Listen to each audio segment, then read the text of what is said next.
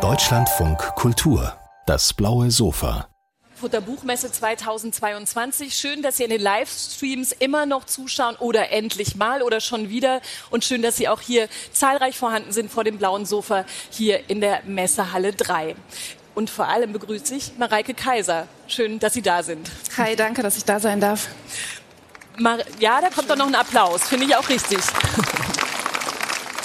Es kam so ein bisschen unvermittelt. Ich wollte jetzt erst alles sagen, was man über Mareike Kaiser wissen kann oder wissen muss. Sie ist Journalistin, Autorin, Bestseller-Autorin, haben wir gerade noch mal festgestellt. Das Unwohlsein der modernen Mutter stand drei Wochen auf der Spiegel Bestsellerliste und hat jetzt aber ein neues Buch und hat für dieses neue Buch, wie viel, was wir mit Geld machen und was mit Geld mit uns macht, schon gleich zu Beginn des Buches was getan, was die wenigsten, glaube ich, tun würden. Sie hat ihr Portemonnaie geöffnet ihre Lebensgeschichte erzählt, dem Leser, der Leserin, wie viel wo drin ist, welche Zugangsvoraussetzungen eigentlich für sie gegolten haben.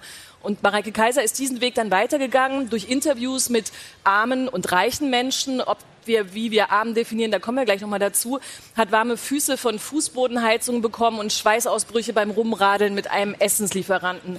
Was sie dabei über das große Thema Geld rausgefunden hat, das steht im Buch und das wollen wir auch hier besprechen auf dem blauen Sofa.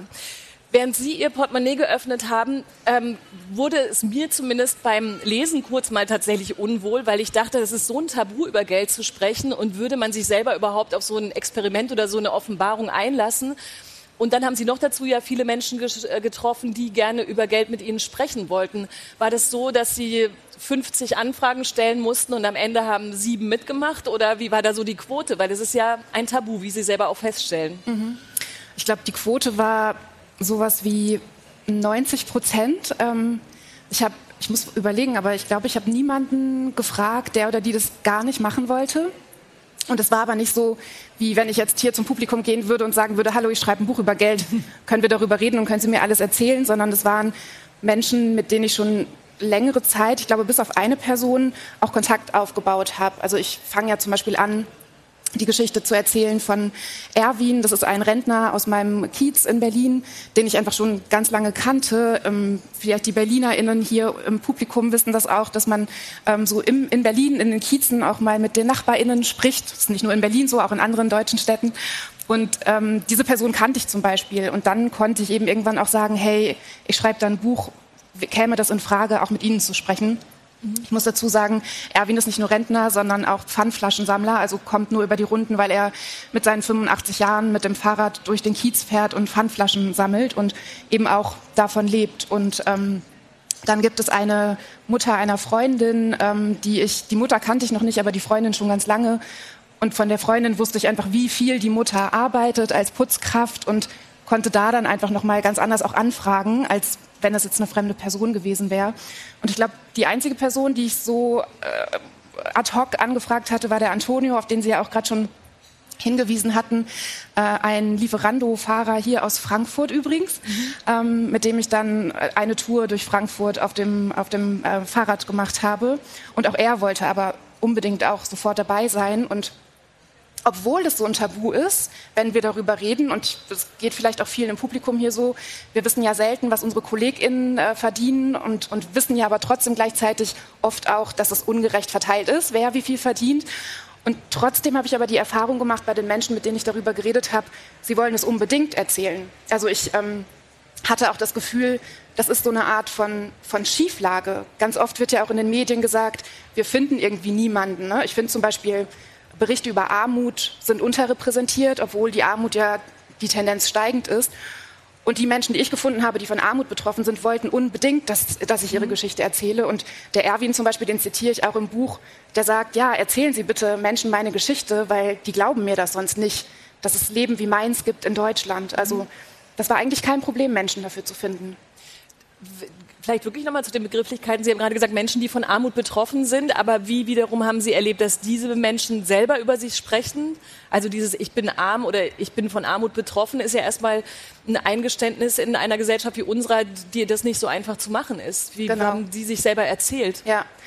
Genau, also Armut ist total stigmatisiert, mhm. weil wir ja diese Erzählung, Erzählung haben von von der Leistungsgesellschaft. Also wir müssen uns einfach nur alle hart genug anstrengen, dann haben wir schon ein gutes Leben. Und deswegen ist Armut in unserer Gesellschaft ja mit, mit dem Wort Schuld auch verbunden. Also Menschen, die von Armut betroffen sind, fühlen sich oft schuldig. Deswegen sind auch solche, ähm, solche Aktionen so wichtig wie jetzt gerade aktuell, zum Beispiel dieser Hashtag Ich bin armutsbetroffen, weil dadurch geht die Scham einfach weg. Dadurch können Leute sagen, ja, ich bin von Armut betroffen, weil die Strukturen so sind in diesem Land. Und deswegen trauen sich jetzt mehr, das zu sagen. Und das habe ich auch so erlebt bei den Menschen, mit denen ich geredet habe, dass die schon auch die meisten so reflektiert waren, zu sagen, ich weiß, wenn ich darüber rede, ist es auch eine Form von Ermächtigung. Also die Gesellschaft zeigt mir eigentlich, ich bin nichts wert oder ich bin irgendwie schuld, dass ich eben finanziell schwach bin.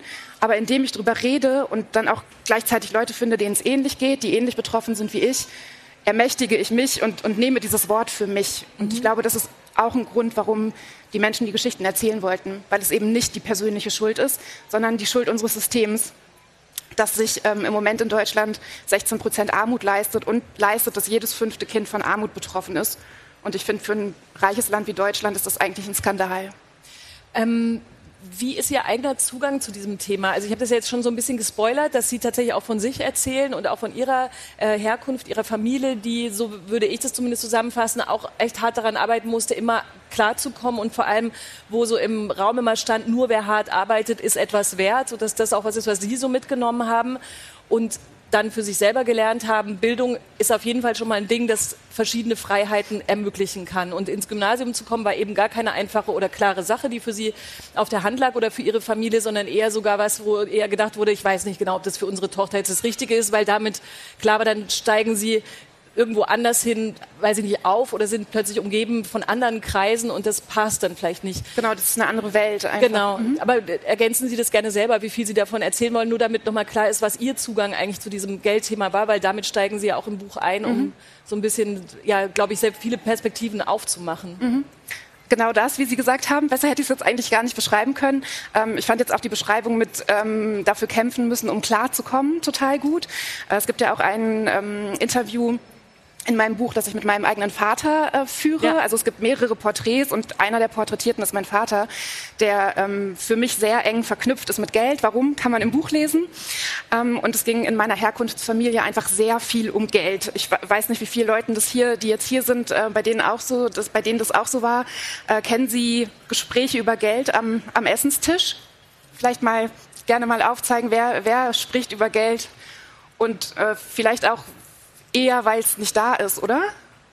Ja, genau. Und das war bei uns ähm, in der Herkunftsfamilie auch der Fall. Also ich ähm, erinnere mich dran, wenn, wenn irgendwas kaputt war, dann war das einfach das große, also wirklich das große Desaster. Und es gab irgendwie äh, keine Rücklagen, wie man ja so schön sagt, oder ähm, kein, keine Erbschaften oder irgendwie ein drittes Konto oder so. Wenn die Waschmaschine kaputt war, war das einfach schlimm. Und genau ähm, auf meinen Vater bin ich äh, nochmal hinausgekommen, weil er, ich habe das Zitat jetzt in meinem Buch, aus meinem Buch nicht mehr so ganz im Kopf, aber ich glaube, er sagt, dass äh, meine Familie durch mich, also ich war das dritte Kind, zum Sozialfall mhm. geworden ist. Und ähm, er meint eben damit, dass äh, Familien, die viele Kinder haben, äh, mehr von Armut betroffen sind, was stimmt in Deutschland. Ähm, Sie machen auch relativ am Anfang eine interessante äh, äh, Unterscheidung zwischen Armut und Reichtum und zwischen gesellschaftlicher Position und den Einkommensverhältnissen. Also, dass es natürlich noch eine Metaebene gibt, die, die können Sie natürlich jetzt aus Ihrer Perspektive tun, weil klar ist, hier ist eine Bestseller-Autorin, es ist, der Weg ist irgendwo anders hingegangen. Das finde ich aber interessant, weil es am Anfang, wo der Portemonnaie, das Portemonnaie geöffnet wird, dann natürlich irgendwann klar wird, man muss über verschiedene Ebenen dieses Armutsbegriffs dann auch, ähm, auch reden. Man kann es nicht nur nachzählen. Ja. Ist, das, ist das, das das, was tatsächlich auch, da, weil da gibt es diese politische Dimension, ist ja an der Stelle ein bisschen schwieriger einzufassen. Sonst kann man über Zahlen sprechen und über Möglichkeiten und Bildungsvoraussetzungen. Aber dieses andere gesellschaftliche Position und Einkommensverhältnis als Unterscheidung zwischen Armut und Reichtum oder als noch ein, eine Charaktereigenschaft desselben mhm. fand ich ganz spannend, weil sich da auch manchmal was tut, ohne dass man nur darüber reden kann, du bist nicht gebildet, du hast keine Arbeit, sondern da ist ja noch eine andere Dimension, die Sie aufmachen, auch später ja. im Buch dann ja. nochmal. Genau, also das war, glaube ich, auch was, was ich so während der Recherche gelernt habe. Ich habe mich vorher in meinem Leben nicht wirklich mit Reichtum auseinandergesetzt, mhm. musste das dann aber zwangsläufig. Ähm, und musste jetzt auch gerade ein bisschen lachen, weil ein Interview mit mir erschienen ist mit der Headline ähm, wie, irgendwie Auswirkungen von Reichtum. Und ähm, ich hatte da gesagt, dass ich denke, dass äh, viel Geld zu haben eine Herausforderung für den Charakter ist. Mhm. Und gleichzeitig, aber ich wurde gefragt, ob ich äh, reiche Menschen denn nicht mögen würde. Und da hatte ich dann eben gesagt, ich glaube, es geht nicht darum, das persönlich zu machen, sondern wichtig ist halt die Struktur dahinter. Und was ich eben vorher nicht wusste, bevor ich angefangen habe zu recherchieren, war, wie viele Menschen einfach sehr, sehr reich sind in diesem Land, also überhaupt auch weltweit, wie Reichtum verteilt ist und dass Reichtum eben gar nicht so, wie ich am Anfang mal irgendwann gedacht habe, eben bedeutet, dass jemand sehr viel Geld verdient jeden Monat, sondern Reichtum und Überreichtum vor allem ja damit zu tun hat, äh, wie viel Vermögen hat eine Person. Und Vermögen ist dann ja nicht das Gehalt im Monat, sondern äh, das sind Immobilien, das sind ähm, Aktien. All diese Sachen, mit denen ich mich persönlich gar nicht so gut auskenne, das sind dann natürlich auch Unternehmen, das sind äh, Menschen, die für diesen Reichtum arbeiten, meistens eben nicht die Leute, die den Reichtum haben, sondern die haben dann ja ArbeiterInnen, die diesen Reichtum erschaffen. Und was ich auch gelernt habe, ist, dass Reichtum nur funktioniert, weil es Armut gibt. Also das ist einfach ähm, ja, eine, eine Geschichte von Ausbeutung von der die sehr Reichen profitieren. Das haben wir jetzt auch in den Krisen gesehen. Die Reichen sind immer reicher geworden, haben durch die Krisen profitiert, nicht nur durch die Corona-Krise, jetzt auch durch den russischen Angriffskrieg in der Ukraine.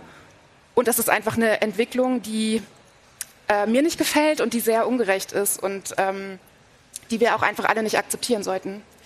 Ähm, die, ich habe gerade noch mal an einen Satz von diesem Erwin gedacht jetzt muss ich den Nachnamen nochmal nachgucken, um den richtig zu benennen. Erwin Hussel, der aus ihrer Nachbarschaft, der Pfandflaschensammler, der am Ende ist es so, dass diese ganzen Geschichten erzählt werden und danach aber auch ein kurzer Fragebogen ist, wo die Leute äh, prägnante Fragen beantwortet haben, wie zum Beispiel, äh, jetzt fällt mir diese Frage nicht ein. Ah doch, was könnten Sie sich, äh, was können Sie sich nicht leisten? Und da sagt er nämlich Zufriedenheit und Ruhe. Und das ist wirklich, das fand ich irgendwie so ein, ist es, was können Sie sich nicht leisten oder was würden Sie sich gerne leisten? Auf jeden Fall ist Zufriedenheit und Ruhe und natürlich überhaupt gar kein materielles, materielles ja. Ding. Und ich habe mich an der Stelle gefragt, also aus der Perspektive ist das das, was man sich nicht leisten kann und was man sich irgendwann erhofft. Wie haben Sie das denn wahrgenommen bei zum Beispiel dem, äh, würde ich ihn vielleicht als Aufsteiger bezeichnen, Sven heißt er, der wahnsinnig wohlhabend ist, aber der tatsächlich von Statussymbolen umgeben zu sein scheint ja. und der eher mit Finanztricks helfen will. Ne? Mhm. Also der möchte Ihnen ja auch gerne sagen, wie man eigentlich doch auch ein kleineres ähm, Einkommen irgendwie zu einem größeren Vermögen aufbauen kann. Ja. Also wie politisch da, dachten denn dann wiederum die reicheren Menschen, die sie getroffen haben, oder wie dann wiederum auch nur pragmatisch? Ne? Das ist ja so eine, da gibt es ja so beide Seiten. Mhm auch da finde ich es jetzt schwierig, ne, von der einen Person auf, auf ja, alle ja, das, Reichen. Das also nur, nur, weil Sven jetzt was gesagt hat, ja. er, er, spricht nicht für alle Reichen, sondern er spricht nur für Sven und ist auch eine, eine, besondere Person, weil er sich sein Reichtum ja tatsächlich selbst erarbeitet hat und das ja jetzt aber auch nicht ohne Grund. Also das konnte er zum Beispiel, weil er ein weißer, äh, nicht behinderter Cis-Mann ist. Ähm, damit hat er einfach ganz andere Chancen als eine rassifizierte ähm, Putzkraft, die in Brasilien geboren ist und nach Deutschland kommt und einfach ganz andere Voraussetzungen hat. Äh, ja, von daher, so, was sagen die Reichen, ist irgendwie schwierig. Aber was mir aufgefallen ist, ist, dass, ähm, dass so ein bisschen der Bezug verloren geht zu, zu der Realität oder auch zu dem, wo Menschen gerade leben. Jetzt bei dem Beispiel Sven war das ja so, dass er sich ganz viele Gedanken gemacht hat, wie er in anderen Ländern Armut verhindern kann.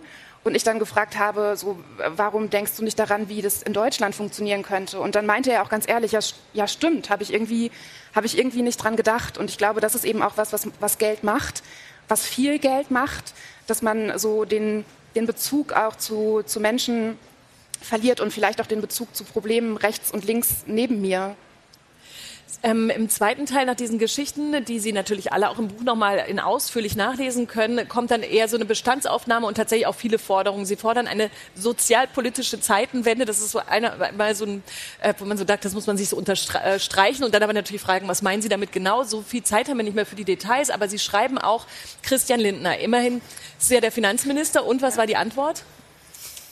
Die Antwort von Christian Lindner? Genau. Es gab keine Antwort ja. von Christian Lindner. Genau, Christian Lindner war ja damit beschäftigt, auf vermeintliche Schönheits-OPs auf Twitter zu antworten. Ja, ich hatte Christian Lindner mehrere E-Mails geschrieben mit mehreren Fragen, zum Beispiel, wie er sich das vorstellt, die äh, Armut auf der Welt abzuschaffen, weil es da so Vereinbarungen gibt. Aber ähm, er hatte leider keine Zeit für eine Antwort. Ja. Das heißt, Sie müssen das alleine hinkriegen, ohne Christian Lindner. Naja, das Problem ist, also wir, das ist natürlich äh, ein bisschen auch witzig, darüber zu sprechen. Und Christian Lindner ist natürlich eine gute Figur, aber ähm, tatsächlich auch, also ganz ernsthaft, eine sehr wichtige Figur, weil dieser Mensch einfach das Geld verwaltet, das ausgegeben wird. Und wenn das jemand tut, der ähm, keine Ahnung hat von Care-Arbeit, wie wir jetzt gerade aus einem Zeitinterview entnehmen konnten, der ähm, nicht weiß, wie es ist, sich um pflegende Angehörige zu kümmern, der ähm, schon immer mit viel Geld aufgewachsen ist und der eben auch ein weißer Cis-Mann ist, das ist einfach total schwierig, wenn diese Person die Verantwortung dafür hat, Geld zu verteilen. Also dann sehe ich nicht, wie das solidarisch passiert. Und ich glaube, gerade jetzt, in diesem Herbst, brauchen wir eben eine solidarische Politik. Und ähm, ja, dann, also ne, ist es manchmal wirklich, man kann gute Witze auch über Christian Lindner machen, aber am Ende ist es eine sehr ernste Sache. Und wenn Christian Lindner sagt, ähm, in drei Worten in einem Tweet, er will die Mitte entlasten, dann frage ich mich, was ist aber mit allen, die unter der Mitte sind? Vergisst er die? Ich muss noch zum Schluss eine ganz kurze Frage stellen, denn jetzt haben Sie sich so viel mit Geld beschäftigt und am Ende gibt es noch so ein Kapitel, das Geldgefühl, weil man ja immer ein Gefühl hat zum Geld. Wie hat sich das denn für Sie auf Ihrer Reise durch die verschiedenen Geschichten verändert? Ja, der erste Satz meines Buchs ist ja, ich hasse Geld. Genau. Ähm, der letzte Satz ist ein bisschen anders. Also es passiert während der Recherche etwas mit meinem äh, Geldgefühl. Ich dachte ganz am Anfang, als ich angefangen habe, Leute zu treffen und über dieses Thema nachzudenken und zu schreiben, dass Geld das Problem ist. Ich dachte, wir müssten Geld abschaffen und dann leben wir in einer gerechten, solidarischen Gesellschaft und habe dann gemerkt, das Geld ist nicht das Problem, sondern unsere kapitalistische Gesellschaft ist das Problem, die profitorientiert ist, die nicht menschenorientiert ist, die nicht äh, solidarisch ist. Und am Ende müssen wir das ändern. Und dann ist es eigentlich egal, ob wir Geld haben oder nicht, weil am Ende wäre es eben solidarisch verteilt, so dass alle ein Leben in, ähm, in Würde leben könnten. Und im Moment ist, können es nicht alle. Und dann einige. könnte man auch Geld mögen. Dann könnte man Geld okay finden, ja. Okay, vielen Dank, Mareike Kaiser. Vielen Dank, dass Sie da waren und vielen Dank für das Gespräch. Danke auch.